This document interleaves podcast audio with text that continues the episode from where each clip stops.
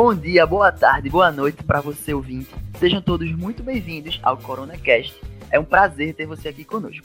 Como vocês já sabem, eu sou Lucas Barros e hoje a gente vai conversar um pouquinho sobre a vitamina D e o seu uso contra o Covid-19. Bom, desde dezembro do ano passado, a gente tem ouvido falar bastante sobre a pandemia do Covid-19. Essa pandemia já infectou mais de 5 milhões de brasileiros e matou mais de 150 mil.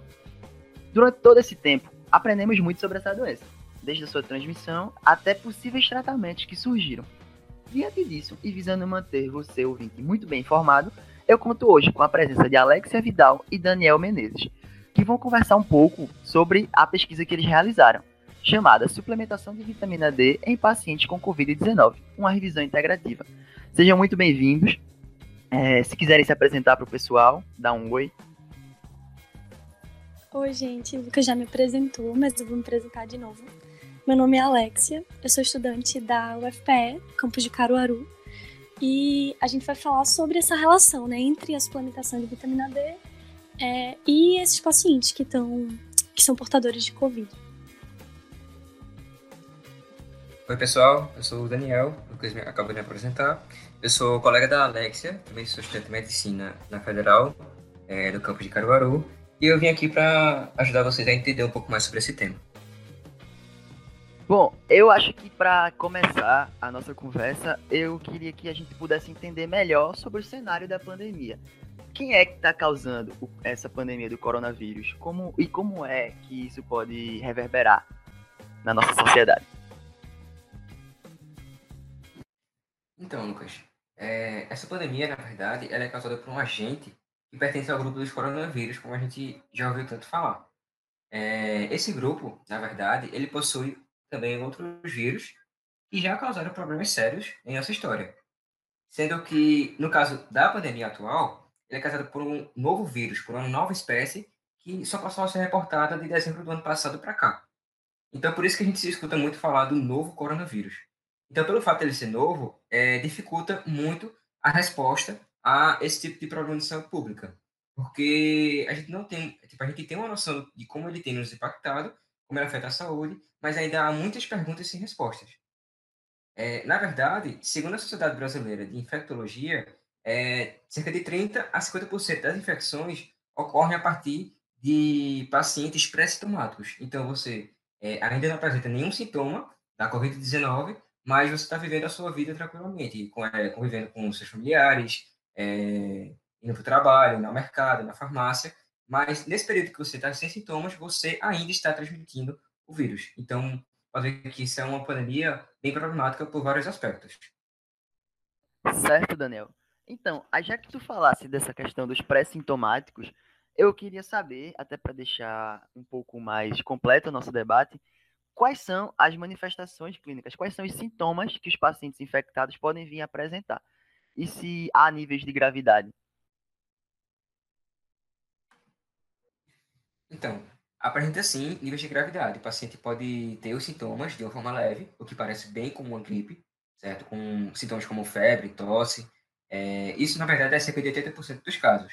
O restante é, vai ter um agravamento maior, sendo que 5% pode acabar desenvolvendo a forma crítica, em que ele precisa ser internado na UTI, certo? Em que ele pode acabar desenvolvendo a síndrome respiratória grave, que possui uma letalidade de quase 50% dos casos.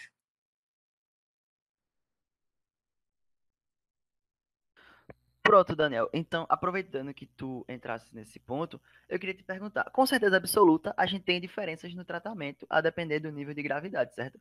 Desde o estado mais leve até o estado mais crítico, com certeza vai mudar. Então, para deixar a deixa aqui, como seria o tratamento desses pacientes, desde o seu nível mais leve até o nível mais crítico?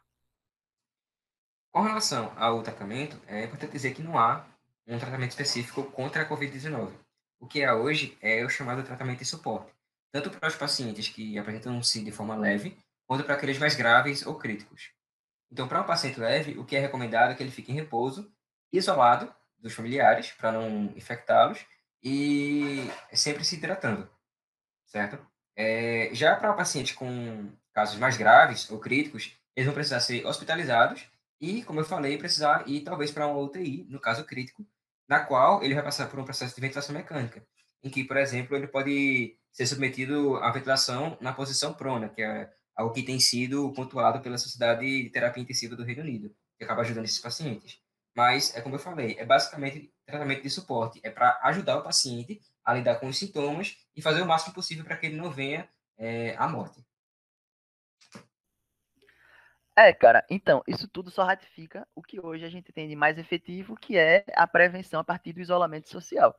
Ao passar do tempo, ao decorrer da pandemia, a gente viu diversos tratamentos surgindo, como, por exemplo, a própria hidroxicloroquina, ou então o Remdesivir, que chegou até a ser indicado durante muito tempo pelo Instituto de Saúde, Instituto Nacional de Saúde dos Estados Unidos, mas depois foi contrariado pela OMS em um dos estudos que eles fizeram um pouco mais aprofundados, e isso aconteceu diversas vezes. A gente buscou novos tratamentos, a ciência, no caso, buscou novos tratamentos, e depois alguns deles foram contrariados pelo seu a sua efetividade não realmente comprovada. Porém, é. a, uma, das, uma das coisas que surgiu nesse meio também foi justo o tema da pesquisa de vocês, que é o, a, o uso da vitamina D. Mas eu acho que antes da gente realmente entender como a vitamina D pode ajudar na Covid-19, eu queria saber o que é a vitamina D, o que é que ela faz no nosso corpo e como é que ela pode ajudar a gente nesse momento. É, então, Lucas, antes de falar dessa função clássica, né, o que, que a vitamina D faz, eu vou fazer algumas considerações. É, antes é legal a gente saber que vitamina D é um termo genérico que a gente usa, porque essa substância, essa vitamina D, é, ela se apresenta, é, dependendo do local que ela se apresenta e da função que ela está exercendo, ela vai receber uma nomenclatura diferente, justamente porque vai haver uma mudança na estrutura química. É, mas como uma forma de simplificar, e já que o nosso foco não é, é elucidar os mecanismos é, isolados da vitamina D e sim fazer relação com o Covid-19, a gente achou que ficaria mais acessível é, generalizar e chamar de vitamina D. É, as duas principais formas que a gente vai encontrar essa vitamina é na forma de vitamina D2 e de vitamina D3, sendo a D2 encontrada principalmente em plantas e fungos e a D3 em seres humanos. E como é que esse, como é que os seres humanos, né, é, obtêm essa vitamina? No geral, ele pode obter por meio da dieta, mas pode obter também por meio da suplementação e pela exposição à luz solar. É, e quando a gente está falando dessa, né, que é sintetizada na pele, a gente está falando da vitamina D3, que a gente chama também de colecalciferol. E aí, quando a gente parte sim para a função clássica, a gente vai ver que a função clássica é a função de mineralização óssea. E o que, é que seria isso? É, a vitamina D ela acaba estimulando é, a reabsorção e a absorção de fosfato e cálcio, que são duas sub substâncias super importantes para o processo de formação dos nossos ossos. E aí, uma segunda função, mas não menos importante, que essa vitamina D tem, é justamente a função é, imunomoduladora. E o que é, que é isso? É, ela acaba exercendo um papel positivo e importante dentro do funcionamento do sistema imunológico. E isso, inclusive, dá gancho é, para nosso problema. É, é aí que é, podem surgir algumas relações. E aí, nesse aspecto, né, que relaciona a suplementação com o desenvolvimento da, da Covid-19, é, a gente vai ver que tem várias hipóteses postuladas. E uma das principais é que a vitamina D, por estimular a produção de glutationa, que é uma substância que a gente chama de recicladora de antioxidantes, ela acabaria trazendo essa proteção imunológica. Como é que seria isso? Essa glutationa, por estimular a produção de vitamina C, é, ela é, conferiria ao paciente uma melhor resposta à infecção. E aí, uma segunda hipótese forte também que é postulada é a respeito da ação anti-inflamatória da vitamina D no epitélio pulmonar, ou seja, é, isso estaria dire é, diretamente ligado ao desenvolvimento de síndrome respiratória aguda grave, que, são, que é uma síndrome é, que esses pacientes com Covid podem chegar a, a desenvolver e que está di diretamente ligada com o agravamento do caso. Então, pessoal, estamos de volta e a conversa está prometendo ser muito melhor a partir de agora. E eu já queria engatar de cara uma pergunta aqui para vocês, pensando na produção do artigo. Qual foi o objetivo? O que é que vocês focaram na hora de produzir essa pesquisa? O objetivo do nosso estudo, então, foi determinar né, exatamente o que, que a gente sabe até agora sobre a suplementação de vitamina D na terapia desses pacientes com Covid.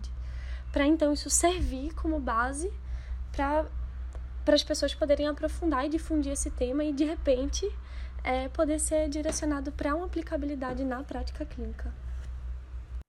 Então, pessoal, seguindo adiante no, na pesquisa e no nosso podcast, a gente chega numa das partes mais importantes do texto, que é a metodologia. E o que é isso, metodologia? É a forma com que os nossos pesquisadores alcançaram o objeto de estudo. É a forma que eles utilizaram para estudar e para entender melhor o assunto que a gente tem falado hoje. Então, Daniel, tu poderia falar um pouquinho como foi a metodologia de vocês para o público da gente?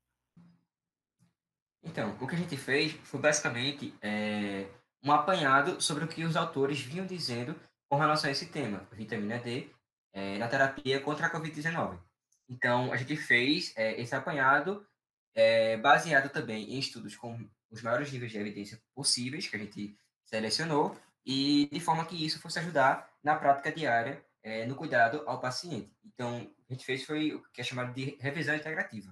Basicamente, a gente reuniu, tentou reunir ao máximo o que os autores vinham dizendo com relação a esse tema. A gente pesquisou os artigos, os estudos, a gente tentou selecionar aqueles com maiores níveis de evidência possíveis e que falassem do tema da vitamina D na terapia contra a Covid-19. Então a gente leu o que eles discordavam, leu o que eles recomendavam e concordavam e reuniu isso em nosso trabalho. Praticamente um profissional de saúde que for pesquisar ter o nosso trabalho como meio que um ponto de partida, e de referência pelo menos, para ele não ficar tão perdido na hora da busca. Bom, então, pessoal, seguindo a ordem cronológica, o próximo ponto que a gente vai discutir são os resultados e a discussão, que é a parte mais final, a parte mais do finalzinho de uma pesquisa, que mostra o que esses artigos que eles encontraram disseram pra gente, disseram para eles. Mas isso a gente vai deixar para depois do intervalo. Continuem com a gente. Então, pessoal, cá estamos nós de volta, dando prosseguimento aqui ao nosso podcast. E eu já queria deixar a pergunta para os nossos convidados sobre os resultados que eles encontraram baseados na metodologia que a gente acabou de ouvir. Então, Lucas, é... de início, é... depois da gente selecionar os artigos, a gente viu que eles totalizaram em 19. Só que aí, é... o que, que a gente pensou? O que, que a gente vai fazer agora com esses artigos que a gente escolheu? É... a gente tinha que partir para a análise deles. E essa análise, ela tinha que conversar com o nosso objetivo. É, e aí, para poder responder né, as perguntas que, que surgiram e que motivam o nosso trabalho, é, a gente olhou nesses estudos é, o total de mortes, é, o total de pessoas que foram acometidas por essa síndrome respiratória aguda grave, é, o total de pacientes que precisaram ser submetidos à ventilação mecânica, o tempo de hospitalização, enfim, todos esses fatores que estariam relacionados à severidade e sempre relacionando com é, a suplementação ou não da, da vitamina D. É, e aí, desses estudos né, que a gente encontrou, é, apenas um tinha um, o maior nível de evidência científica, segundo com a MBE, que foi um ensaio clínico randomizado. Certo. E dentro desses estudos, o que é que exatamente eles diziam? Então, Lucas, é, uma coisa que a gente percebeu é que não existia muito é, uma uniformidade com relação ao que os estudos diziam. Assim, na verdade, eles abordavam aspectos diferentes desse tema que a gente está comentando hoje. Então, é, nós percebemos em alguns estudos de coorte eles estavam relacionando justamente a severidade da doença, da Covid-19, com baixos níveis de vitamina D. Então, por exemplo, eles não estavam fazendo a suplementação de vitamina D e vendo que isso causava nos pacientes. É, na verdade, eles estavam acompanhando, através de dados que eles é, obtiveram dos hospitais, é, enfim, é, eles estavam analisando justamente esses pacientes que tinham níveis relatados baixos de vitamina D e vendo como que a COVID-19 estava se apresentando. Então, muitos relataram que a deficiência de vitamina D era muito comum nesses pacientes. Isso foi uma coisa que a gente percebeu em comum nesses estudos. E, além disso, é, muitos estudos de coorte, que na verdade seria, entre aspas, assim, o segundo nível, o segundo maior nível de evidência, né, logo após um ensaio clínico, é, esse estudo de coorte, eles também relataram que baixos níveis de vitamina D estavam associados a uma maior necessidade de, por exemplo, de, é, de fornecimento de oxigênio para o paciente através de uma terapia intensiva, é, necessidade de ventilação mecânica e até estavam associados a uma maior taxa de hospitalização. Certo, certo, entendi. Então, acaba que esses estudos mostravam como era importante a gente corrigir, é, corrigir não, tentar manter dentro da, de uma certa faixa os níveis de vitamina D, certo? Então, no final, acabava que eles recomendavam a suplementação. O que é que eles falavam exatamente sobre a suplementação da vitamina D? Bem, é, essa questão dos níveis, das faixas, dos parâmetros ideais, é, ela não é homogênea. É, na literatura, é, dependendo do país, do perfil da população, é, os valores recomendados eles vão mudar. Mas hoje, pela Sociedade Brasileira de Patologia Clínica e Medicina Laboratorial, a gente tem que o valor desejável é, para a população saudável é de 20 nanogramas por ml, considerando só as pessoas com 60 anos é, de até 60 anos. É, mas quando a gente pensa em pessoas que fazem parte de um grupo de risco, é, esse valor desejável ele já sobe de 20 para 30, é, tendo então essa diferença.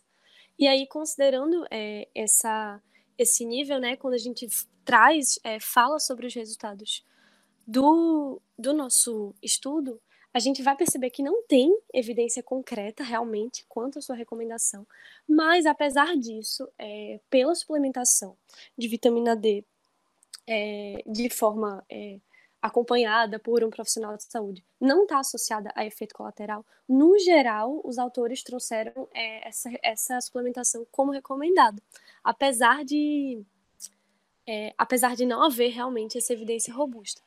Por quê? Principalmente, é, como é que eles justificaram isso? Principalmente é, por conta da ausência de terapia e vacina que a gente tem hoje, e também é, por ser é, comprovado realmente que a vitamina D exerce função no sistema é, imunológico. Então, essa, essa suplementação seria benéfica.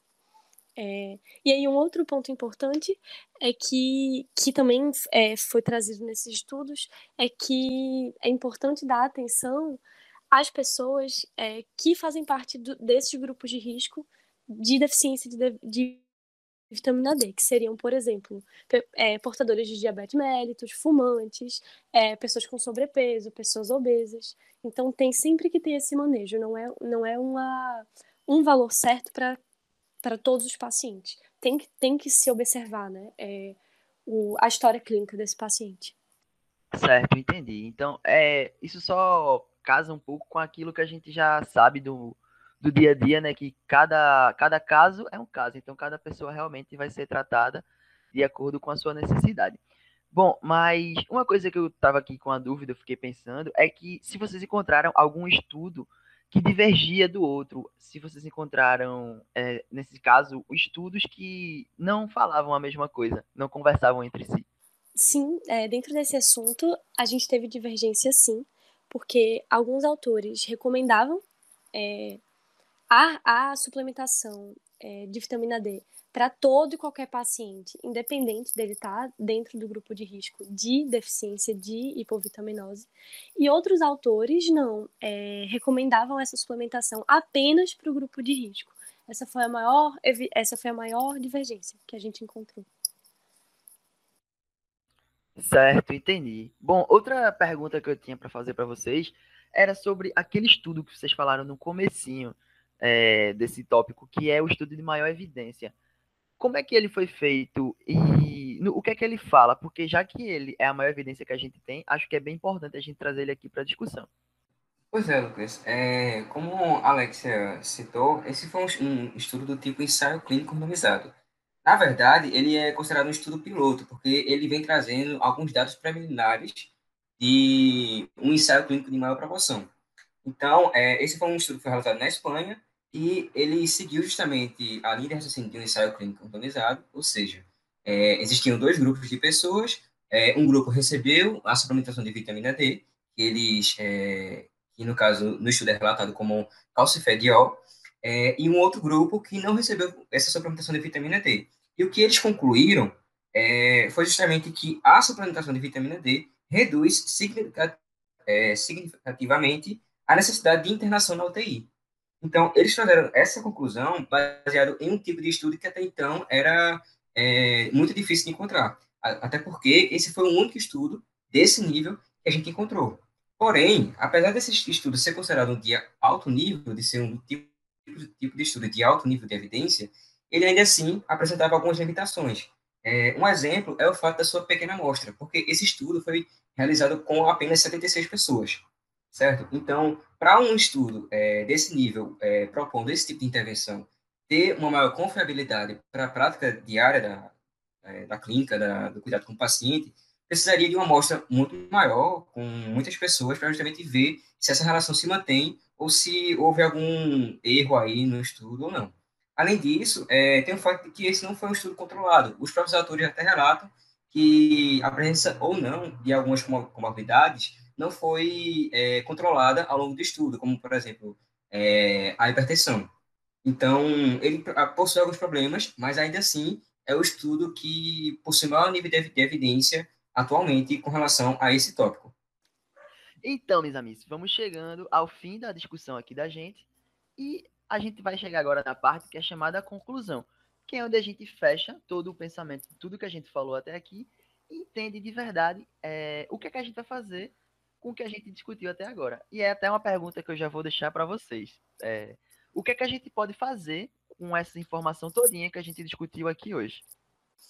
É, essa pergunta, né, é, é, uma pergunta geral, mas é, ela tem várias pessoas, né, no meio é, quem é essa pessoa que, que vai fazer alguma coisa com essa informação? É, é um enfermeiro? É um médico? É um paciente?